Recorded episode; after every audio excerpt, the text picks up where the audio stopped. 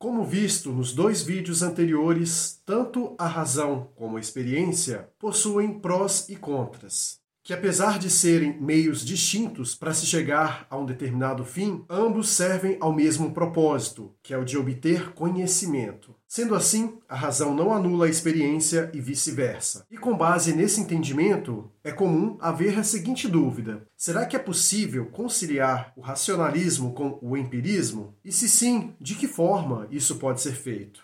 É sobre esse assunto que vamos conversar aqui. Então, vem comigo.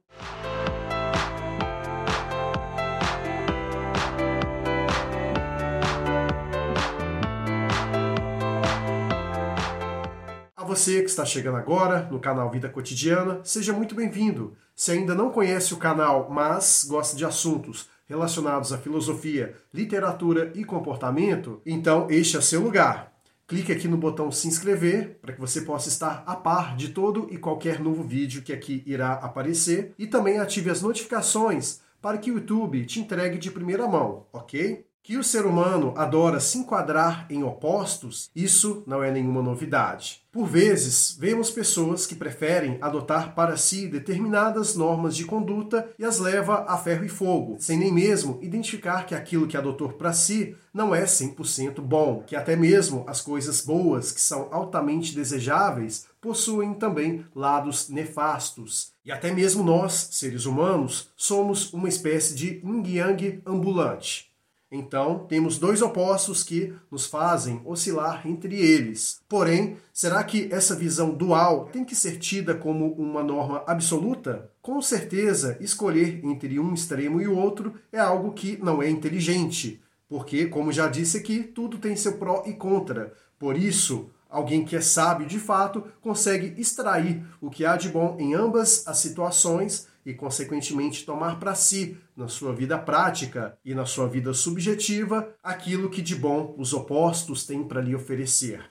E é isso que pessoas inteligentes, via de regra, fazem. E neste aspecto do racionalismo com o empirismo, não é diferente. Tanto a razão como a experiência podem sim ter os seus meios positivos extraídos de modo tal que possam fazer parte daquela sua atitude consciente no seu dia a dia. E é isso que eu proponho aqui para você neste vídeo. Reconheço que seguir o caminho do meio sempre é uma atitude um tanto quanto difícil, pois é muito fácil você pegar apenas um dos lados que estão ali em jogo, pois eles trazem uma facilidade de absorção muito maior do que você saber filtrar e fazer uma separação óbvia daquilo que faz ou não sentido para você. Exemplos disso não faltam, como podemos ver em política, na questão das relações interpessoais, sobre ideologias de vida e assim sucessivamente. Mas, apesar de toda essa dificuldade, a questão de você seguir o seu próprio caminho sempre vai ser a atitude mais sábia que um ser humano pode tomar ao longo da sua vida. E falando dos grandes pensadores, como citado nos dois vídeos anteriores, tanto os que defendiam o racionalismo como os que defendiam o empirismo, a situação não parou por aí, pois havia um outro filósofo que buscou um entendimento sábio em relação a essas duas questões. E uma vez que entendido que seguir este caminho diferente dos opostos poderia ser uma boa alternativa. E neste contexto, estou falando de ninguém menos do que Immanuel Kant. Inclusive, já até citei ele aqui em outros vídeos. E Kant, uma vez que se deparou com o embate dos racionalistas com os empiristas, ele buscou justamente este caminho do meio por entender que tanto de um lado como de outro defendiam boas ideias, porém não eram absolutas por se tratar de situações negativas também que se misturavam a essas boas ideias.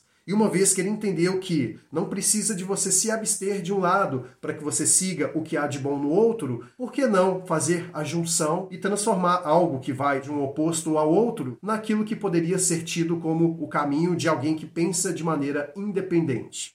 E com base nisso, Kant veio a chamar este pensamento de filosofia transcendental, que é você fazer essa junção desses dois opostos e pegar o que há de melhor neles e descartar aquilo que deixa a desejar. E nesse modo transcendental de pensar, quando você se depara com uma situação do qual você deseja avaliar e entender e levantar hipóteses de solução, você pode muito bem, conforme o andar da carruagem, adotar uma postura mais racional e, chegando num determinado tópico, mudar para uma empírica ou até mesmo buscar uma junção das duas situações para resolver alguma situação específica que ali se coloca diante de você. Como, por exemplo, você está numa viagem e seu carro fura o pneu. Se você tem um conhecimento empírico de trocar o pneu ali naquele momento, você não vai ficar pensando, poxa, o que eu vou fazer agora? Eu preciso avaliar os cenários ali disponíveis. Não. Se ali naquele momento a situação pede uma atitude empírica, por óbvio, por você já ter tido esse tipo de experiência, você já vai lá e trocar. É claro que o lado racional da coisa vai te fazer pensar no seguinte: aqui neste local é seguro para que eu faça essa troca ou não?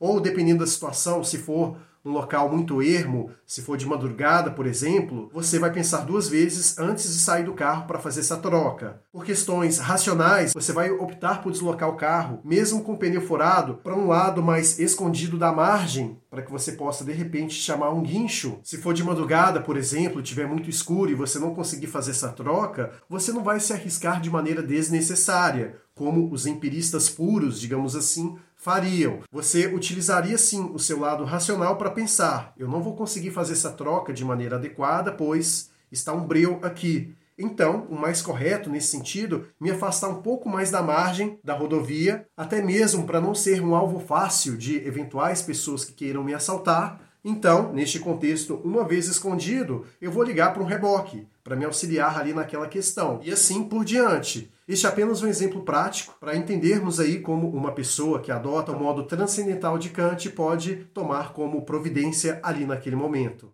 E para chegar nesse caminho do meio do Kant, neste contexto falando, é preciso ter uma autorreflexão sobre quem você é de fato. Como sempre digo aqui nos vídeos, inclusive até pode às vezes parecer meio cansativo, mas que é um fato notório que a gente tem que sempre retomar, é a questão do autoconhecimento. Ele é o segredo de tudo, não tem como a gente fugir dele. Quanto mais a gente corre sobre o fato de nos autoconhecer, mais entramos numa situação desesperadora, porque vamos dar voltas em torno do próprio rabo e não chegaremos em lugar nenhum. Por isso que é o que eu digo sempre, busque o autoconhecimento acima de qualquer circunstância, antes mesmo de inclusive dar a sua atenção para outras pessoas. E não é egoísmo falar isso. É apenas uma atitude inteligente de alguém que quer ser alguém útil, não só para si, como para as pessoas ao seu redor. E uma vez se autoconhecendo e tendo acesso às suas trevas e à sua luz, você conseguirá entender qual é o seu modus operandi em determinadas circunstâncias. E com isso, conseguirá ter atitudes mais sábias no seu dia a dia. E o outro ponto para que a prática seja algo evidente nessa questão do caminho do meio é que de nada adianta ficar no campo teórico das coisas. Para que qualquer empreendimento que você vá fazer na sua vida, qualquer plano, meta, algum objetivo que você considera relevante, é preciso treinamento e condicionamento. Ou seja, você precisa ter uma constância na prática daquilo que você deseja de fato atingir neste quesito intelectual da coisa e também ter um condicionamento. Ainda que as situações não se façam favoráveis, você deve se condicionar a ter aquele tipo de postura. E este condicionamento pode ser chamado por outras pessoas também como disciplina. Tanto faz a nomenclatura que você queira dar. O importante é que você canalize o foco e a atenção diante daquilo que você quer de fato mudar nas suas características do seu dia a dia. E uma vez feito isso, tendo com base o amor ao processo, a questão de dominar aquilo que você almeja virá como consequência de um processo bem feito. Por isso, você tendo plena convicção de que está fazendo certo ali naquele momento, de acordo com as circunstâncias, o fator tempo se encarregará de te trazer o resto Portanto, faça aquilo que está ao seu alcance em mudar e deixe com que o tempo ele exerça o seu papel fundamental ali naquele contexto. Então, para chegar aqui na reta final do vídeo, quero muito ler a sua opinião aqui nos comentários. Diz aí o que você acha sobre este concílio entre o racionalismo e o empirismo. O que você acredita que pode ser feito para uma pessoa comum conseguir atingir este nível de transcendência? Diz aí nos comentários, pois, como já sabe, é muito importante não só para mim, como para os outros inscritos terem acesso à sua opinião para que possa aprender também como você, assim como eu aprendo com os comentários que vocês deixam aqui. Então é isso, te agradeço muito por ter estado aqui comigo até o fim, te vejo lá no próximo vídeo e até breve.